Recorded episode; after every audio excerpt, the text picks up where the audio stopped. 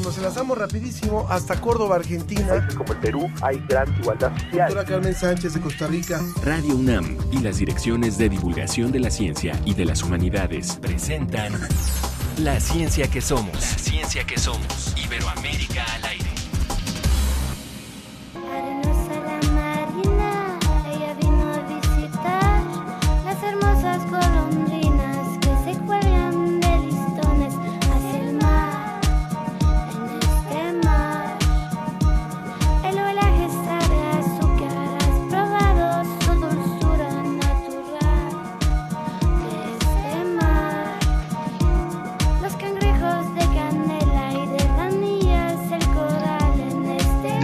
Forma arrancamos la ciencia que somos en este viernes 6 de enero, Día de Reyes, en muchas partes, en América Latina no se diga, también en España, en varios lugares donde hoy se celebra la fiesta de Reyes, incluso hay lugares donde hoy se celebra la Navidad y estamos muy contentos de estar en nuestra primera transmisión en vivo a través de las frecuencias de Radio UNAM, que es nuestro gran aliado en este proyecto, a través de la Dirección General de Divulgación de la Ciencia, de la Dirección General de Divulgación de las Humanidades. Y les saludo con mucho gusto, yo soy Ángel Figueroa y saludo a mi compañera Ana Cristina Olvera. Bienvenida en este año, Ana Cristina. Ángel, feliz 2023. Es una gozadera por fin estar aquí en la ciencia que somos en este nuevo año y desearles a todos nuestros radioescuchas y a quienes nos siguen a través de las redes sociales que tengan un extraordinario 2023 y por supuesto lleno de ciencia. Se los deseamos a nombre de toda la producción y de humanidades, obviamente también, Ángel. A nombre de toda la producción y, pues que haya muchísima información que comunicarles este año. Hay algunas cosas muy interesantes que van a estar pasando en la ciencia, misiones espaciales, inteligencia artificial, eh, rayos X superpotentes. Vamos a estar hablando de muchísimas cosas en este 2023. Muy bien, y arrancamos escuchando a Eva de Marce, que es cantautora mexicana y que incursiona en el género electropop latino con esta canción que habla del mar. Y bueno, no sé si alguien tuvo oportunidad de ir al mar. Cristina, ¿tú fuiste? Pues sí, fui un- unos días, unos poquitos días al mar de Oaxaca, aquí en México. Para las personas que nos escuchan en otros países de Iberoamérica, las playas de Oaxaca son muy recomendables. ¿Tú, Ángel? Bueno, yo anduve por, por Chiapas y, y gocé muchísimo de, no del mar, sino de los lagos de Montebello.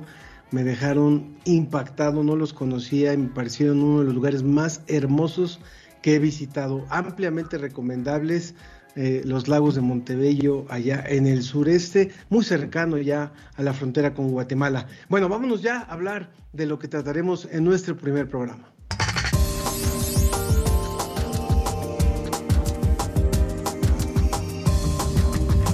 Nos encontramos en las calles, en las reuniones, pedimos un combo, bueno, yo no, pero sí hecho con de una torta y atole, son los tamales y vamos a hablar acerca de su diversidad de sabores en América Latina.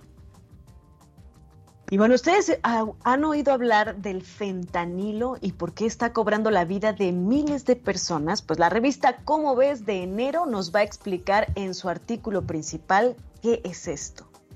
Al sur del planeta se encuentra una de las principales zonas proveedoras de frío y es la Antártida. En temperaturas extremas los científicos estudian la vida, el agua y más. Escuche cómo lo hacen. Y bueno, queremos por supuesto que nos cuenten cómo les fue en este cierre de año, cómo inician el 2023, qué temas les gustaría escuchar en la ciencia que somos. Así como nos lo comentó Amina Zapata, ella nos pidió hablar sobre la eutanasia y su, leg legislación para una muerte digna. Y bueno, pues eh, vamos a estar tratando seguramente este tema y muchísimos otros, pero nos encanta saber qué es lo que a ustedes les interesa. Recuerden que están a su disposición nuestros números, el de WhatsApp, donde recibimos mensajes de texto, incluso mensajes de voz en el 55 54 06 57 62, 55 54 06 57 62, o pueden llamarnos directamente a la línea telefónica que es 55 56 22 73 27. 55 56 22 73 27. También le queremos agradecer a Mario Alberto Mora, a Rosario Durán y a José Alfredo Jiménez Mejía que nos hayan escrito por nuestras redes y recuerden que si quieren escribirnos también tenemos nuestro Facebook, La Ciencia que Somos, y en Twitter, arroba Ciencia que Somos. Estamos listos ya para nuestra entrevista. Conectados con Iberoamérica. Conectados con Iberoamérica.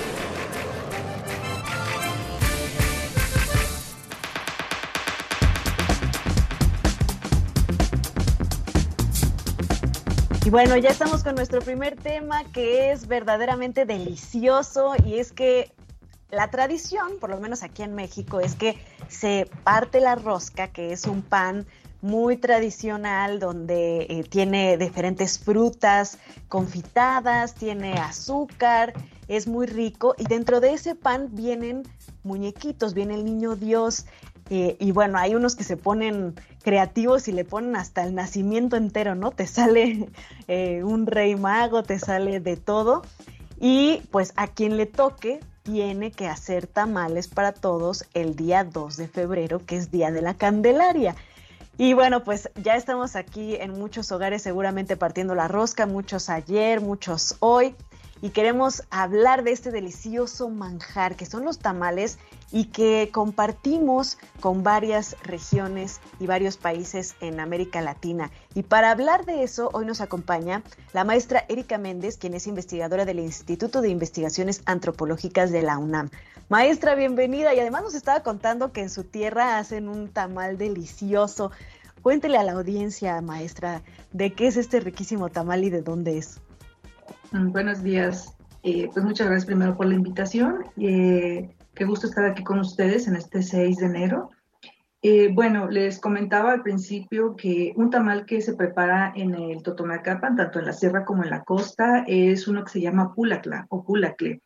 Y este tamal es un tamal de la milpa, tiene frijol, tiene calabaza, chayote, puede llevar pepita de calabaza, ajonjolí, cilantro, un poco de chile, un poco de jitomate, y es un eh, tamal que puede estar envuelto, que esta es otra parte interesante para los biólogos también, para los antropólogos, eh, las hojas con las que se envuelve.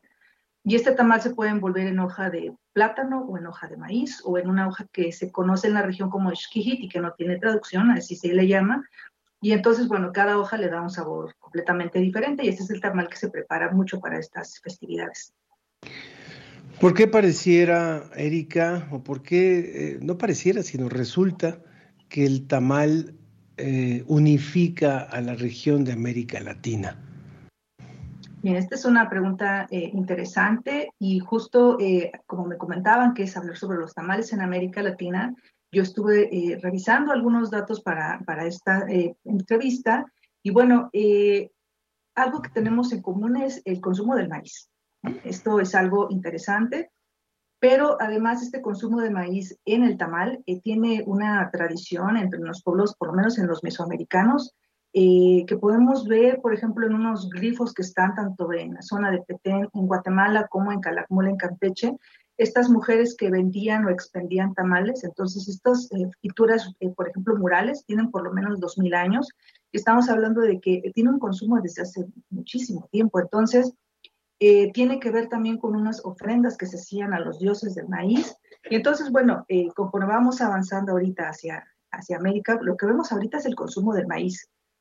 Que se siembre o no se siembre en este caso, eh, eh, más allá de eso es el consumo del maíz. Y en este caso, este maíz, que puede ser la harina de maíz en muchos casos o la masa de maíz nixtamalizado, puede además cocerse de diferentes formas. Por ejemplo, puede ser hervido o puede cocerse al vapor o puede cocerse incluso al rescoldo, pero todo esto tiene que ver con los tamales, y pero sobre todo con los conocimientos de los pueblos. Y eh, en el caso de Costa Rica, por ejemplo, o de Chile, en la zona andina, lo que se refiere es que esta tradición es una herencia de los pueblos indígenas, sobre todo. Entonces, bueno, lo que compartimos es el consumo del maíz y la preparación de estos tamales. ¿Cuáles son, eh, digamos, las diferentes variedades y por qué ¿por qué se ha convertido en un alimento tan importante para los pueblos de América Latina y Mesoamérica?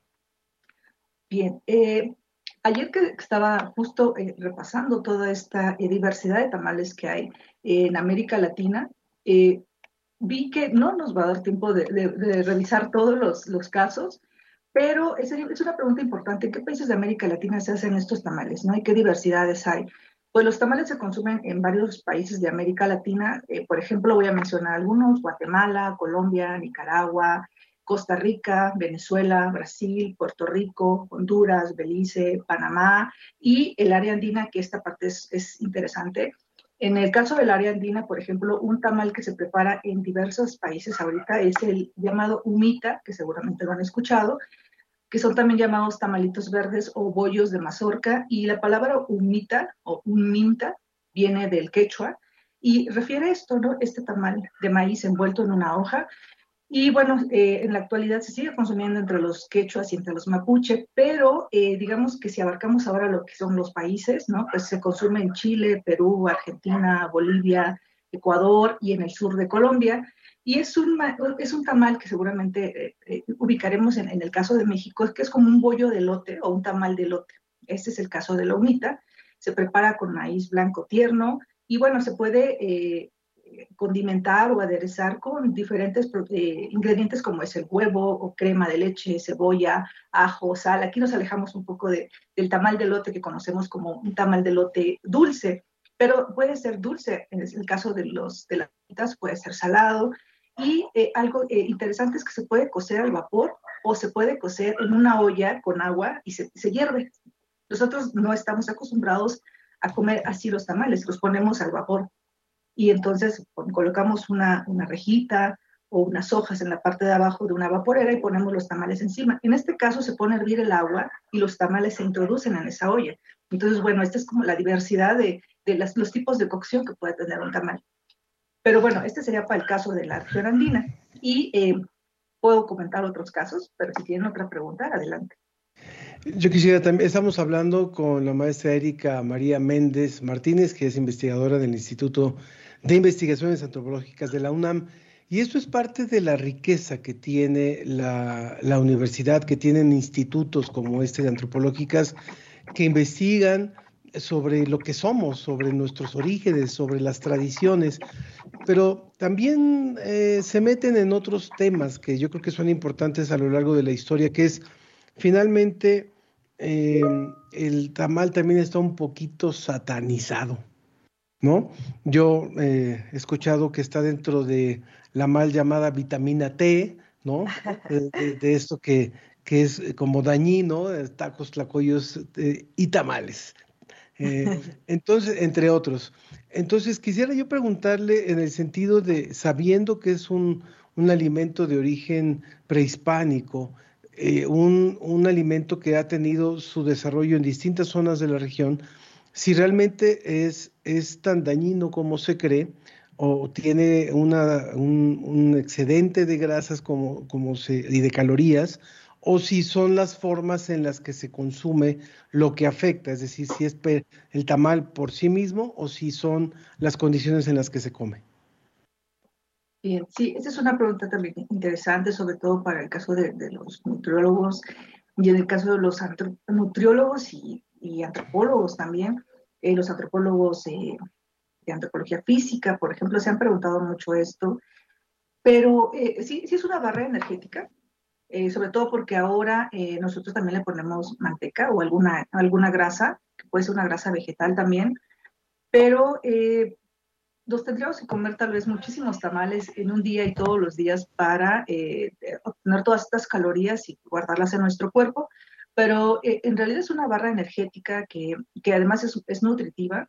Eh, si hablamos, por ejemplo, del tamal que refería en un principio, que tiene calabaza, que tiene chayote, que tiene jitomate, que tiene semillas de calabaza o de pipián, y que además que es, es, una, una, barra de, de, de, masa, pues estamos hablando de que puede ser algo muy nutritivo. Es, parece que nos estamos comiendo un taco con ciertas verduras y un poco de frijoles. Entonces, eh, tendría, más bien, también tiene que ver con nuestra, ahora nuestras actividades, eh, sobre todo en las zonas rurales, en las zonas urbanas, perdón, porque eh, nuestra actividad física ha disminuido muchísimo. Entonces, cuando las personas tienen que salir al campo y hacen trabajo en el campo, van a la milpa, eh, cortan leña, eh, los pescadores o la gente que tiene que salir a trabajar hace una actividad física muy grande, en el que muchas, pero muchas personas ahora tenemos una, una vida un poco más sedentaria y entonces comer cualquier cosa en cantidades abundantes, bueno, eso contribuye a que aumentemos de peso o tengamos alguna otra enfermedad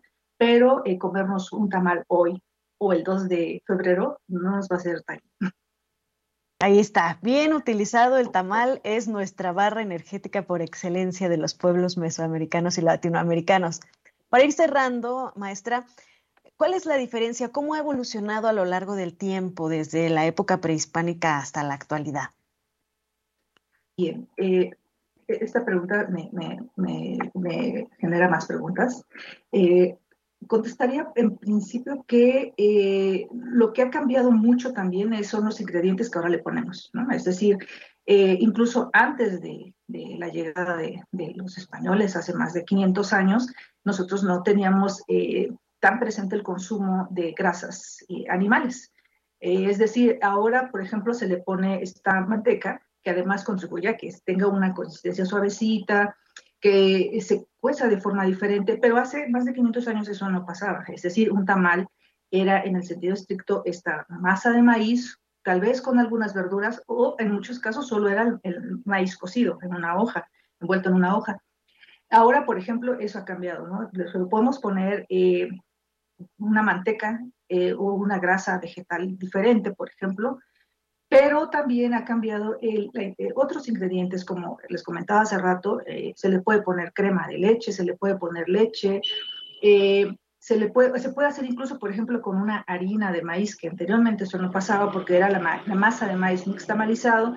Entonces, eh, además ahora, por ejemplo, en el caso de algunos países que no consiguen hojas, se puede envolver también con papel aluminio o con un papel especial y que para que permita esta cocción. Entonces, eh, hay muchas cosas que, se han, que han cambiado a lo largo de los años, tiene que ver con los ingredientes, incluso con la envoltura, pero digamos que las formas de cocción y esta, esta, esta masa de maíz que queda rellena y que queda envuelta, eso continúa.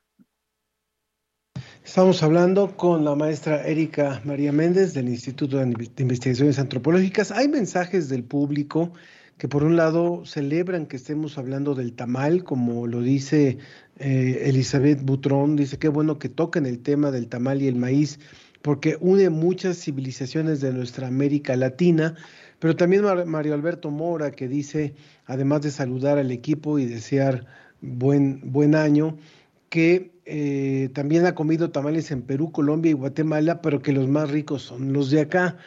Eh, no sé si, no sé a cuáles se, refiere Alberto, pero sí es cierto que uno va a preferir tal vez los suyos.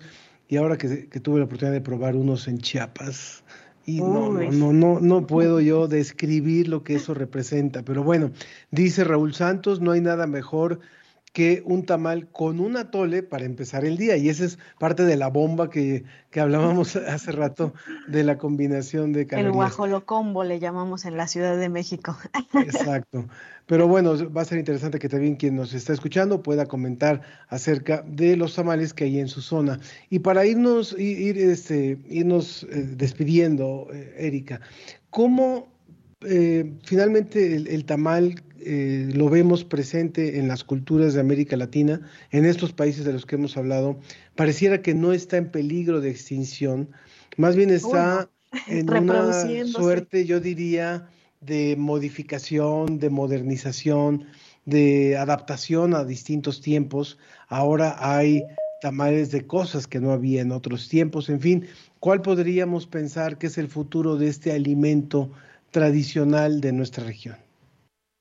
Bien, eh, sí, eh, también me he preguntado eh, qué pasa con, esta situación del tamal, qué puede pasar más adelante. un caso que me gustaría referir recientemente es el caso de Costa Rica. por ejemplo, en el caso de Costa Rica, eh, recientemente leí un artículo que hablan de la tradición tamalera y uno se preguntaría, bueno, si había tamales en Costa Rica, sí hay tamales en Costa Rica y hay una herencia eh, de los grupos indígenas ahí en Costa Rica. Y lo que refería la, investigadora que, escribe este texto es, dice, pese a los cambios alimentarios que enfrenta la población, no solo en Costa Rica, yo, eh, yo diría que en América Latina, pese a los cambios alimentarios que enfrenta la población y el menor uso del maíz, incluso de la disminución de la siembra del maíz, seguimos consumiendo tamales. Eh, aquí lo interesante es, por ejemplo, en el caso de Costa Rica, la Universidad de Costa Rica lo que está haciendo es rescatar a través de la memoria de las señoras que todavía preparan estos tamales y los están reproduciendo. Entonces, sí me parece que también hay una, una iniciativa de parte incluso de las universidades, porque eh, la preparación del tamal no solo tiene que ver con una cuestión gastronómica, sino con una cuestión sociocultural, es decir, su parte de los pueblos mesoamericanos, tiene que ver con las ofrendas, tiene que ver con las peticiones de lluvia, y entonces esto nos habla del ciclo agrícola del maíz. Entonces nos vamos para más atrás, y entonces esto es lo que resulta interesante. ¿Por qué habría que, que destacar o rescatar? No rescatar en el sentido de, de las cuestiones patrimoniales, sino de las personas que están interesadas en seguir conservando la preparación de los tamales en diversos contextos rituales, esto es interesante. Y entonces las universidades también se están preocupando por esta, eh, este, esta documentación sociocultural de los tamales, que tiene que ver con el, país y el ciclo agrícola del maíz en este caso. Entonces, bueno, mi, reflexión sería esa. Y la otra cuestión, pues, es que los, las empresas eh, por ejemplo, quienes preparan estos tamales que están envueltos en una bolsita y se pueden calentar en el microondas, pues también tienen una perspectiva y saben que las personas quieren consumir un tamal, tal vez incluso fuera del país, y están haciendo esto. Entonces, bueno, pues qué mejor que las, personas de las comunidades decidan eh, querer rescatar y rescatar este tamal o sus tamales y seguirlos preparando. Entonces, bueno, me parece que son buenas iniciativas por parte de los pueblos y de las universidades también.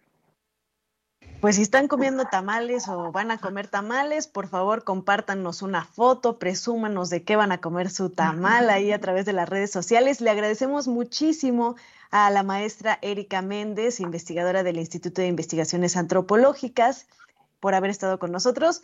Y ya para cerrar les quiero contar, en Perú y en Chile se llaman humitas, como nos dijo. En Colombia el más popular es el bayuno. En Guatemala el emblemático es el llamado pache. Los nicaragüenses lo llaman nacatamal. En Panamá y Belice les llaman bollos. En Venezuela tienen unos llamados ayac, ayacas. Y en Brasil tienen unos tamales dulces llamados pamoñas. Si ustedes conocen más, también envíennos más nombres. Muchas gracias, maestra. Gracias a ustedes. Que te quede un buen año. Muchas gracias. Nos vamos rápidamente con la gratitud en el diccionario de las emociones. El diccionario de las emociones.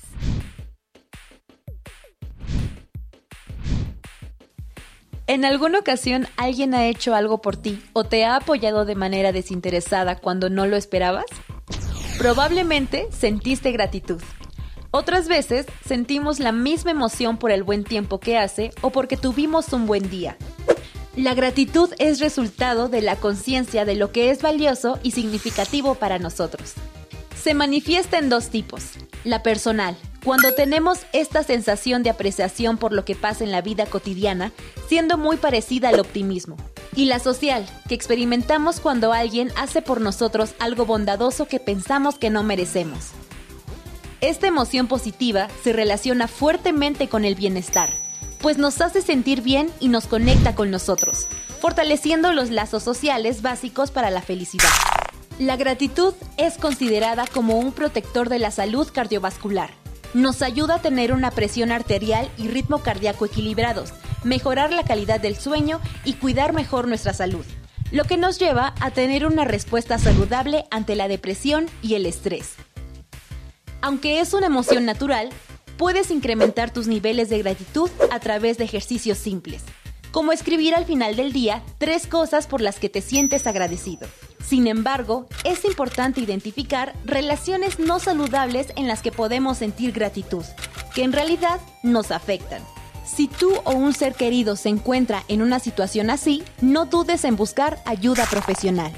Y recuerda, reconocer y manejar nuestras emociones nos ayuda a vivir mejor.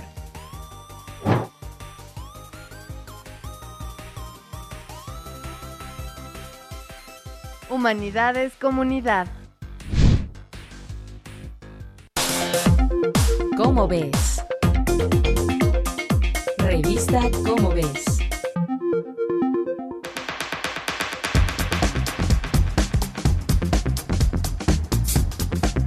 Está con nosotros Estrella Burgos, que es editora de la revista Como ves, y me da muchísimo gusto saludar. Bienvenida Estrella, muy buen año para ti. Igualmente para ustedes, Ángel, Ana Cristina, muy feliz 2023. Mucha salud, mucha alegría este año, por favor. Muchísimas gracias. Estrella, si pudieras bajar un poquito tu cámara para que te veas un, un poco mejor. Ahí está muy bien, ahí está muy bien. Y bueno, eh, hay una, un artículo principal, un artículo de portada en el, en el número de este mes que realmente nos parece importantísimo. Cuando hemos visto las imágenes, por ejemplo, en Filadelfia, si ustedes buscan en YouTube, hay algunas imágenes muy, muy graves, muy, muy fuertes de, de las zonas más marginadas de Filadelfia en los Estados Unidos, donde se ven cientos de personas afectadas en el efecto del fentanilo. Finalmente se está convirtiendo en una droga que está transformando el tipo de consumo y por eso nos parece muy importante y, la, eh, que, como ves, esté dedicando el número de portada, el, el, artículo de portada a hablar del fentanilo, puesto que hay que poner focos en este tema. Cuéntanos, por favor, de qué trata el artículo que ha hecho Guillermo Cárdenas para la edición de enero de 2023 de Cómo ves. Con, con, mucho gusto. Pues mira, es un tema de veras eh, un poco escalofriante. Eh, la, portada, que es negra, y las letras en amarillo, creo que está muy justificado, porque, porque verdaderamente es un, es un grave peligro el fentanilo, el consumo de fentanilo. Eh, y justo además ayer nos, nos, levantamos con la noticia de la captura de un, de un este, gran capo del narcotráfico, que, que, entre otras cosas Estados Unidos lo acusa de ser el introductor principal de fentanilo a ese país. Eh, entonces esperemos, ojalá que esto disminuya, ¿verdad? La, la producción. El, el, fentanilo, como nos cuenta Guillermo, es, es un, un, opio, un opiáceo sintético parecido a la morfina, pero que está hecho enteramente en laboratorio y normalmente se usa y se usa muy bien como anestésico, por ejemplo, para una cirugía. Eh, ¿Por qué? Pues porque, entre otras cosas, afecta los centros del cerebro que controlan la respiración y, el, desde luego, el dolor. Y, pero es con muy poquito fentanilo que esto se consigue. Y por eso cuando no lo operan tienes que tener un anestesista ahí monitoreándote todo el tiempo. Eh, el asunto es que este, el fentanilo es más barato, mucho más barato de producir que otras drogas. Y entonces ahora lo que están haciendo es produciéndolo ilegalmente y además mezclándolo con cocaína, por ejemplo, o con heroína, o lo venden en forma de pastillas de colores para, para capturar a los consumidores más jóvenes. Y el asunto es que una sobredosis de fentanilo es sumamente difícil de sobrevivir porque además en México no tenemos el, el, fármaco que se tiene que aplicar cuando hay una sobredosis. Ese, ese fármaco no está en México, se llama la naxolona. Entonces, por todas esas razones es algo muy, muy peligroso. Nada más les digo, el fentanilo es siempre es más potente que la morfina. Eh, ahí cuentan, eh, cita Guillermo a, a, un investigador, porque él entrevistó a varios investigadores e investigadoras sobre este tema, que, pues que muchas veces en Estados Unidos, por ejemplo, encuentran a la gente con la jeringa todavía en el brazo, se, se, muere antes de quitarse la jeringa. Pero es que en México ya está circulando mucho el fentanilo. Y hay organizaciones civiles que están documentando esto y están documentando los problemas que está creando, sobre todo en la frontera norte. Pero como es un negocio tan grande, por el que tiene un margen de ganancia verdaderamente brutal, pues bueno, pues eso está por encima de cualquier consideración, ¿verdad? Lo venden como sea. Entonces sí queremos no asustar a la gente, pero que sepa, que sepa que, que esto existe, eh, sobre todo la gente joven, si van a fiestas, si van a raves, si van, pues que tengan cuidado con lo que consumen, ¿no? En, en, la, en el reportaje también, pues viene la, la, historia de, en Argentina, hace no mucho, 25 personas eh, consumieron cocaína con fentanilo y se murieron las 25. Hay, hay, unas historias de terror, de verdad. Entonces, pues ojalá que lo lean. Eh, pero bueno, también hay buenas noticias en este número. Y me gustaría contarles que como empezamos nuestro año 25, o sea, la revista cumplió 24 en diciembre, entonces todo el año vamos a estar tratando de hacer cosas y, proponerles eh, novedades. Y por lo pronto aquí pueden ver que tenemos una nueva sección que se llama Tecnograma de Gerardo Cifuentes, que entra en lugar de la sección anterior Falacias, que nos va a hablar de cuestiones pues muy actuales. Y aquí nos habla, por ejemplo, de cómo se generan, de la generación de imágenes con inteligencia artificial, que, es un tema fascinante, pero que también te deja pensando, porque involucra pues muchos, muchas cuestiones. Por ejemplo, ¿qué pasa con los ilustradores? ¿Qué pasa con los fotógrafos? Porque las, estas, estos programas de inteligencia artificial crean estas imágenes que uno les dice, por ejemplo, le puedes decir, imagen de eh, joven bonita con lentes conduciendo un programa de radio, ¿no? Este, en una cabina. Y para crearla, toma pues, de muchos bancos de datos de cosas gráficas. Entonces, ¿de quién, ¿de quién es ese material? En fin, es muy, muy interesante. También hay que decir que las imágenes, por ejemplo, las que, las que hizo Gerardo usando un software de estos son muy impactantes. Hay, hay un par muy bonitas y otras así medio siniestronas que le hizo la inteligencia artificial.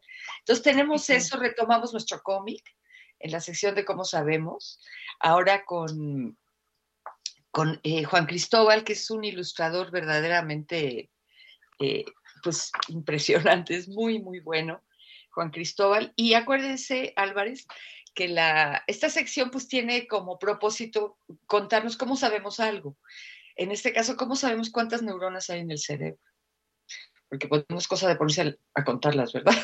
Entonces, eh, y también tenemos otros artículos, uno sobre justamente cómo sabemos qué hay en el interior de la Tierra, si no podemos ir.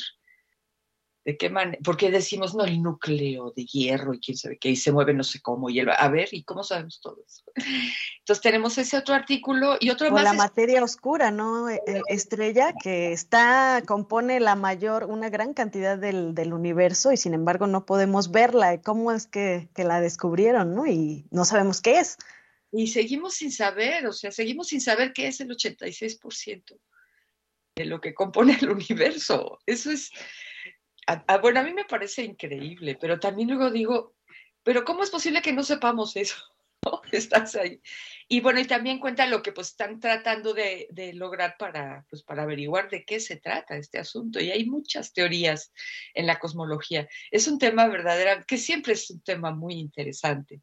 Entonces, pues yo los invito a que conozcan estas eh, cosas nuevas que tenemos en la revista que nos acompañen todo el año a celebrar nuestro año 25, que va a culminar con nuestro aniversario 25 en diciembre. Les recordamos la página de Cómo Ves, que es comoves.unam.mx, donde pueden encontrar el artículo de portada, ese está disponible para todo el público y también, por supuesto, si quieren la revista completa, pues en, en, los puestos de periódicos. Muchísimas gracias, Estrella Burgos, un abrazo para ti, para todo el equipo de Cómo Ves y mucho éxito en este año 25 de la revista. Muchas gracias, Ángel, muchas gracias, Ana Cristina. También les mando un abrazo con mucho cariño. Y, y bueno, les agradecemos todo el equipo, el espacio que nos dan aquí para contarles de la revista. Muchas gracias, Estrella. Muchas gracias. Vamos rápidamente a la cápsula de Guam Radio y continuamos para hablar de la Antártida. La contaminación es un tema de suma importancia en nuestra actualidad en donde estamos obligados a tomar conciencia acerca de todas aquellas acciones que puedan causar algún daño a nuestro ecosistema. Uno de los muchos temas que engloban a la contaminación es el de la basura en los océanos, debido a que es muy fácil que muchos de los plásticos que utilizamos día a día lleguen hasta estos lugares. Por todo esto es que Alfonso de la Torre Vega, ingeniero ambiental y maestro por la Universidad Autónoma Metropolitana y su equipo, llevaron a cabo un proyecto con el que mediante una aplicación digital promueve la participación social para residuos PET y otros que no lleguen a los ecosistemas marinos. Gracias a este proyecto obtuvieron el primer lugar en el Ocean Hackathon 2021, el cual es convocado por la Embajada de Francia en México. En este evento los equipos acceden durante 48 horas sin interrupción a bases de datos digitales que están relacionadas con los mares para así resolver un reto a partir del desarrollo de un piloto. El maestro de la casa abierta al tiempo se dedicó a crear una aplicación para el celular de nombre Ocean Watcher, Torre Vega mencionó que buscó contribuir para conseguir una solución al fenómeno de la basura marina, refiriéndose a todos los materiales que son resultado de la actividad humana, que son arrojados al mar o a la tierra. Se busca que las personas puedan utilizar la aplicación y de esta manera ayudan a sistematizar la información, pues se puede tomar una imagen y así localizar la basura, desarrollando un algoritmo para poder comprobar qué tipo de material es y dónde se encuentra. Una vez realizado el proceso de datos, la meta es llegar a reportarlo con las autoridades locales, de una manera que no será un diagnóstico técnico científico, pero sí un referente para mostrar dónde está el problema, y de esta manera activar el área de limpia o de ecología y se lleguen a manejar los residuos. Con la aplicación también se puede sistematizar los contenidos al elaborar el reporte para la presidencia municipal y vincular con industriales del reciclaje que determine aquellos que les interese reutilizar y de esta manera reintegrar a la cadena productiva. Para la ciencia que somos desde la Universidad Autónoma Metropolitana. Para más información, visita guam.mx diagonal semanario. Guam, líder en conocimiento. La ciencia que somos, la ciencia que somos. Entrevista. Gracias por seguir en la ciencia que somos y hoy tenemos el gusto de que nos acompañe el doctor Jerónimo López Martínez. Él es profesor emérito de la Universidad Autónoma de Madrid, pero también es miembro honorífico vitalicio del Comité Científico de Investigación Antártica, de quien eh, pues también ha sido presidente, es un gran expedicionista, ha viajado 12 veces a la Antártida y cuenta con más de 30 años de experiencia en investigación en este lugar tan importante para la ciencia y por supuesto para los ecosistemas de la Tierra, no solamente ese, sino que influye en todos los ecosistemas de la Tierra. Tiene más de 350 artículos científicos en geociencias y es Premio Nacional de la Sociedad Geográfica Española. Doctor, muchas gracias por estar con nosotros hoy en La Ciencia que Somos para platicar de este tema tan importante. Mucho se, se estudia diferentes zonas de la Tierra, pero ¿por qué es tan importante la investigación científica en la Antártida? Es un lugar muy significado de, nuestro planeta. Es el, principal foco productor de frío en la Tierra es donde está más del 90% del, hierro, del hielo perdón, que tenemos, que es la, mayor reserva de, agua dulce, y la Antártida, con esas condiciones, transmite sus efectos al conjunto del planeta, a través de la atmósfera, a través de la circulación oceánica. Naturalmente, ese hielo tiene y puede tener en los modelos de futuro un papel fundamental en los cambios del nivel del mar. Entonces reúne una serie de circunstancias que lo hacen con el Ártico también, pero en la Antártida hace más frío, hay más hielo, tiene un papel clave en muchos procesos de importancia global.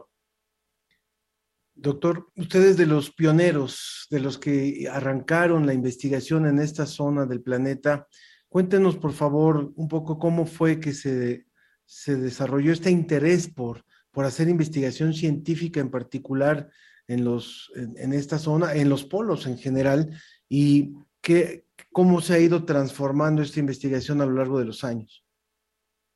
Eh, bueno, en principio yo no soy, no se me puede considerar un pionero de la investigación antártica.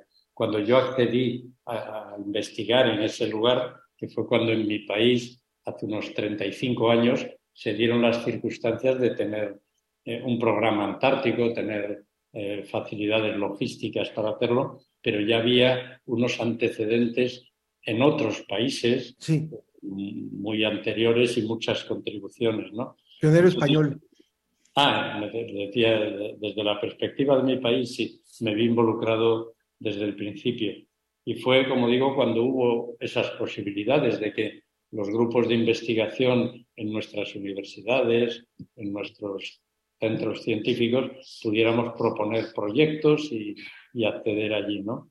Eh, entonces la, investigación en, en, la Antártida eh, viene desde muy antiguo, pero hubo un momento fundamental que fue en los años 1950, cuando se celebró en 1957-58 en el mundo se celebró el Año Geofísico Internacional, que estudió muchos aspectos en todo el planeta, de tipo geológico y geofísico, en los océanos del mundo, en muchos continentes, pero esa celebración tomó la Antártida como un objetivo fundamental.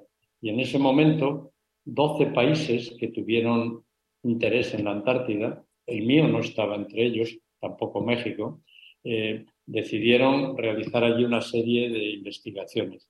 Y se vio que era necesario coordinarlas para que no repitieran transectos, los buques en tierra, para coordinar esas investigaciones. Y se creó un comité eh, que hiciera esa labor. Cuando terminó el año geofísico internacional, en 1958, se hicieron muchas aportaciones al conocimiento, pero se vio que era necesario mantener una coordinación para lo que en el futuro se hiciera en la Antártida.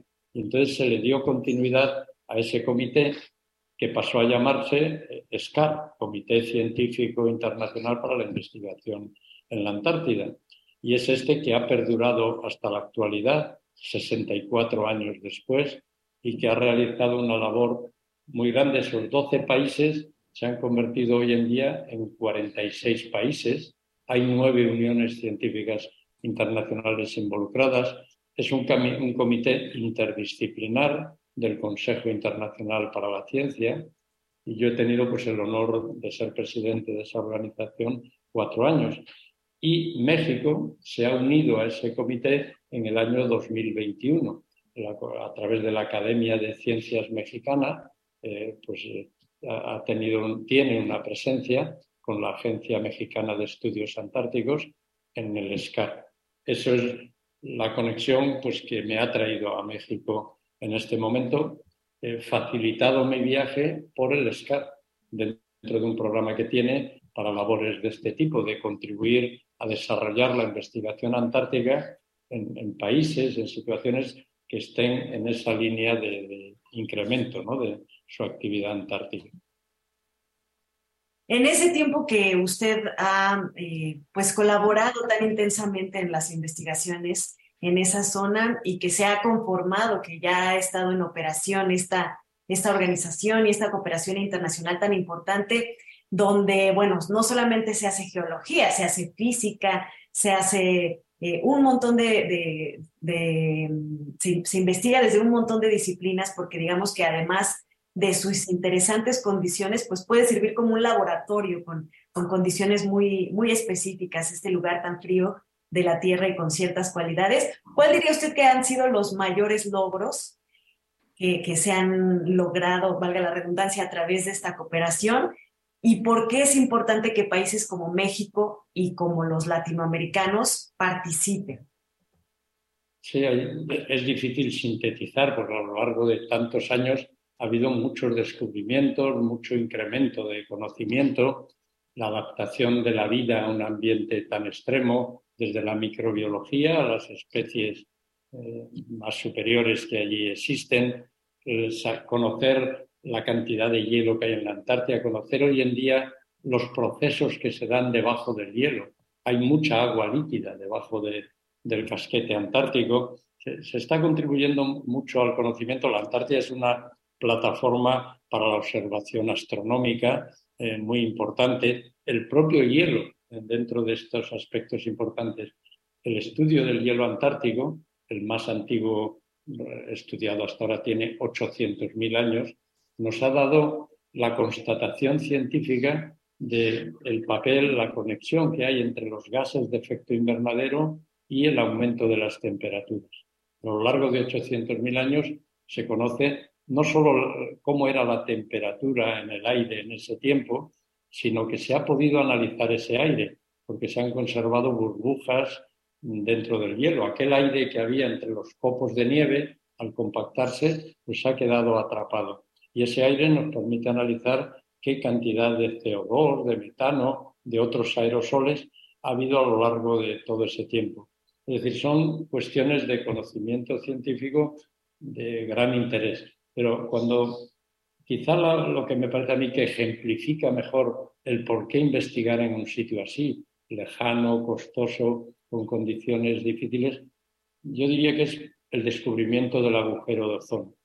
Eh, gracias a que a final, desde finales de los años 50, desde esa fecha que he nombrado, 1958, eh, se venía midiendo el ozono presente en la estratosfera a veintitantos kilómetros de altura. Claro, uno puede pensar, ¿y, qué hacen unas personas midiendo eso eh, en la estratosfera con la de cosas cercanas ¿no? que había que, que atender? Pues gracias a esa investigación se vio que años después, no variaba mucho durante los años 60, los años 70, pero a finales de los años 1970, principio de los 80, se vio que empezaba a decrecer la cantidad de ozono.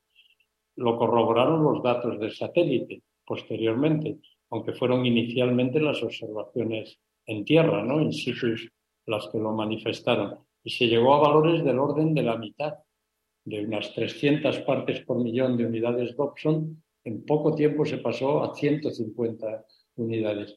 Y eso hizo saltar todas las alarmas al no filtrarse la radiación ultravioleta, los problemas para la vida en la Tierra, llevó a tomar decisiones de gran trascendencia, ¿no? los acuerdos de Viena para proteger la capa de ozono, el protocolo de Montreal en 1987, fueron acuerdos importantísimos y que son además los primeros acuerdos en la historia de las Naciones Unidas adoptados por unanimidad. Fíjense, una, investigación aparentemente poco aplicada a lo que puede conducir. Si usted nos acaba de sintonizar, les recuerdo que estamos conversando con el doctor Jerónimo López, quien es doctor en ciencias geológicas y profesor emérito de la Universidad Autónoma de Madrid. Eh, a mí no me, eh, aparte de lo que nos está contando acerca de estas aportaciones que se han ido dando a lo largo de los años, no me deja de llamar la atención lo que ha representado llegar a ese conocimiento, no solamente de usted, sino de muchísimos investigadores que están apasionados con el tema de la, de la Antártida y que le reconocen la importancia que tiene para entender muchas cosas que ocurren en el planeta. Hablar de 30 expediciones a nivel eh, de, de, las regiones polares en una vida es hablar de un montón de esfuerzo, de condición física, de, recorrer varios ocho miles, como lo hacen los, los grandes alpinistas. A mí me gustaría que nos contara también esto, puesto que a veces se nos olvida que, que la investigación científica tiene esta parte humana, esta parte que implica riesgo, esta parte que implica preparación física, condicionamiento y mucha pasión, doctor. Sí, yo, yo creo que la investigación científica, como todas las actividades en la vida, lo, que requieren, implican, es motivación, ¿no? Es creer en lo que uno hace. Yo he tenido la suerte de que mis aficiones, mis gustos, mis motivaciones, pues han confluido con lo que he podido hacer, con estudiar geología, entender cómo funciona nuestro planeta, cosas que me han gustado desde niño, eh, la naturaleza, subir a las montañas. Eso lo hago desde que tenía 10 años, cuando no sabía ni que existían las investigaciones científicas ni estas cosas.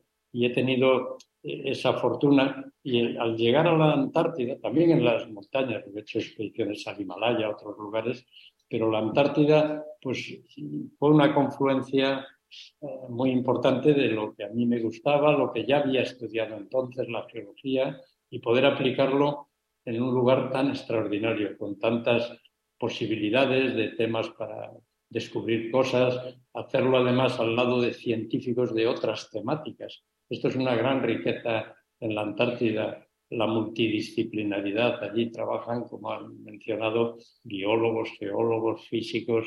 Eh, se tiene una oportunidad muy enriquecedora ¿no? y, una posibilidad muy grande de contribuir con lo que uno haga, eh, siendo esto contextualizado en estos programas ¿no? internacionales y que uno tenga claro que lo que va a hacer no es repetitivo con lo que otros han hecho. Esto es algo que en la Antártida, además, desde el principio y ahora que estoy con una perspectiva mucho mayor, siempre me ha gustado ese, ese papel que tiene la Antártida, ¿no? en cierto modo, al que le ha llevado el Tratado Antártico y de símbolo de, estas cuestiones de, de cooperación internacional, del valor de la ciencia de la conservación del medio natural eh, es algo pues, que me, me ha traído y me siento muy afortunado de haber podido y seguir participando en ello.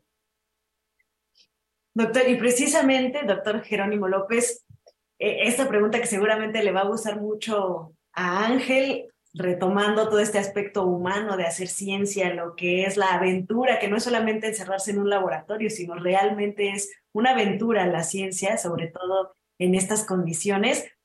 Pero también en, la Antártida también se hacen humanidades, también se hacen ciencias sociales, también se hace, de hecho ustedes dentro de SCAR tienen un comité de, humanidades, de ciencias sociales, de otro tipo de conocimientos multidisciplinarios. quisiera que nos contara la importancia de esto muy rápidamente y eh, por qué es importante, por ejemplo, también que es un territorio que no tiene dueño, que no es de nadie, sino es de la cooperación internacional.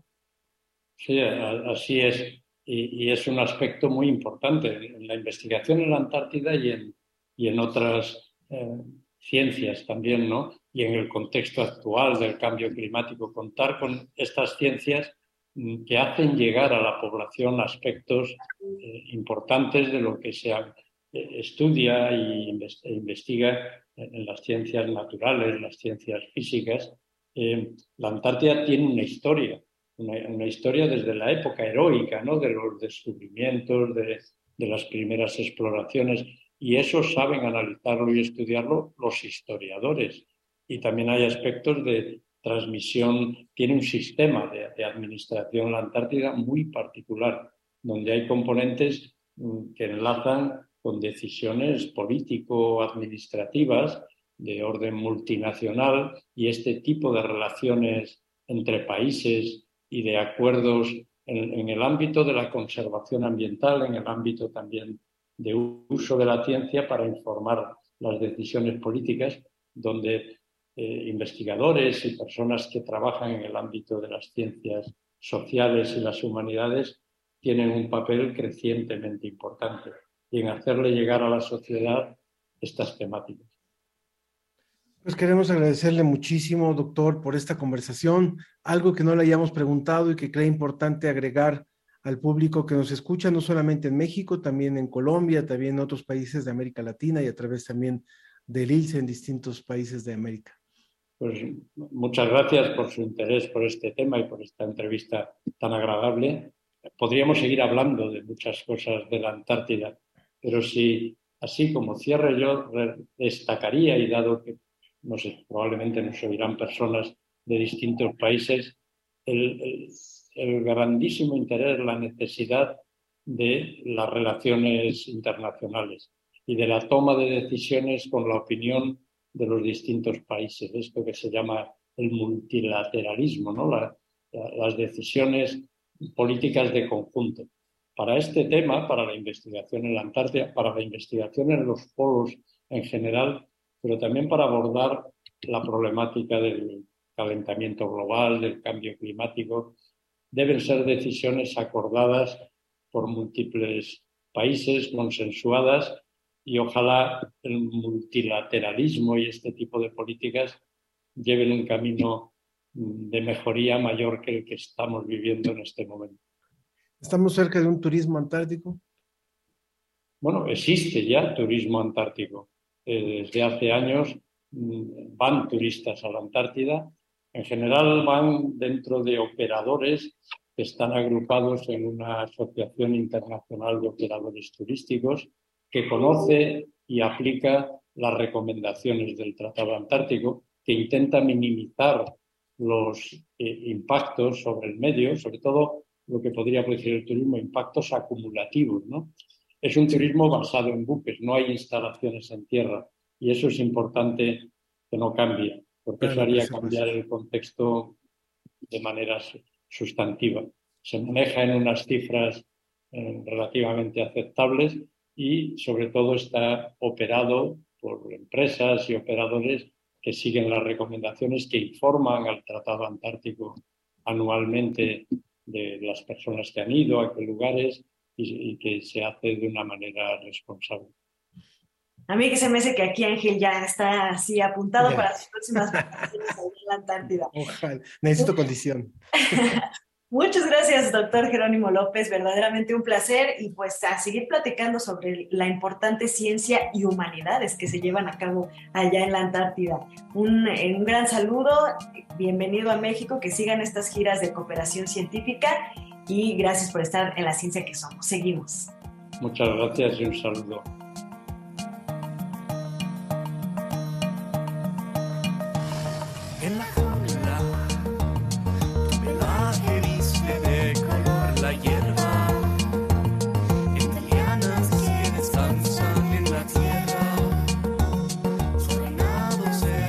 La verdad que un gustazo haber podido conversar con el doctor Jerónimo porque nos, nos enriquece mucho sobre lo que se está haciendo en distintas partes del planeta, estos equipos de expediciones donde ser científico implica tener una condición eh, brutal que pueda resistir climas y demás.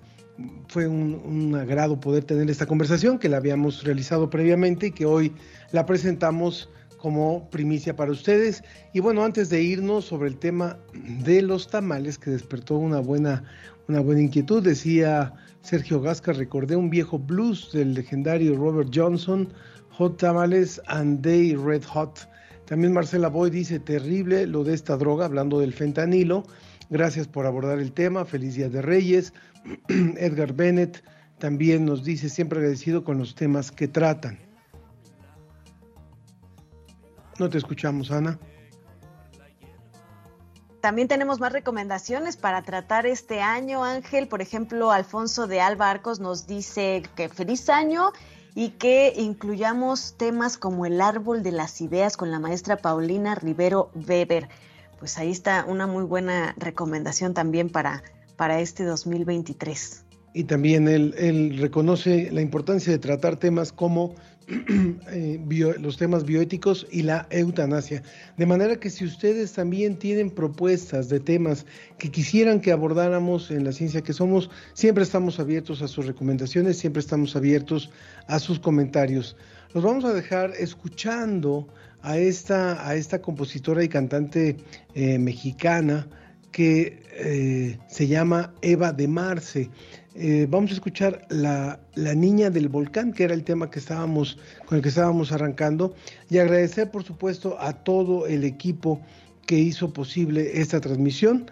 Eh, nos, dice, nos dice nuestra producción que si quieren seguir leyendo sobre la investigación de México en la Antártida, pueden visitar la página antártidamexico.org. Eso es importante para quienes estén interesados y que nos acompañen a programar nuestras vacaciones por allá. No olviden mandarnos las fotos de sus roscas, de sus tamales y de todo lo que compartieron en este Día de Reyes y por supuesto muchas más sugerencias para tratar en este 2023. De parte de toda la producción de la ciencia que somos, les deseamos un maravilloso año. Muchas gracias. Nos vamos escuchando a Eva de Marce, Ana Cristina Olvera y Ángel Figueroa. Hasta la próxima. Gracias. La hierba,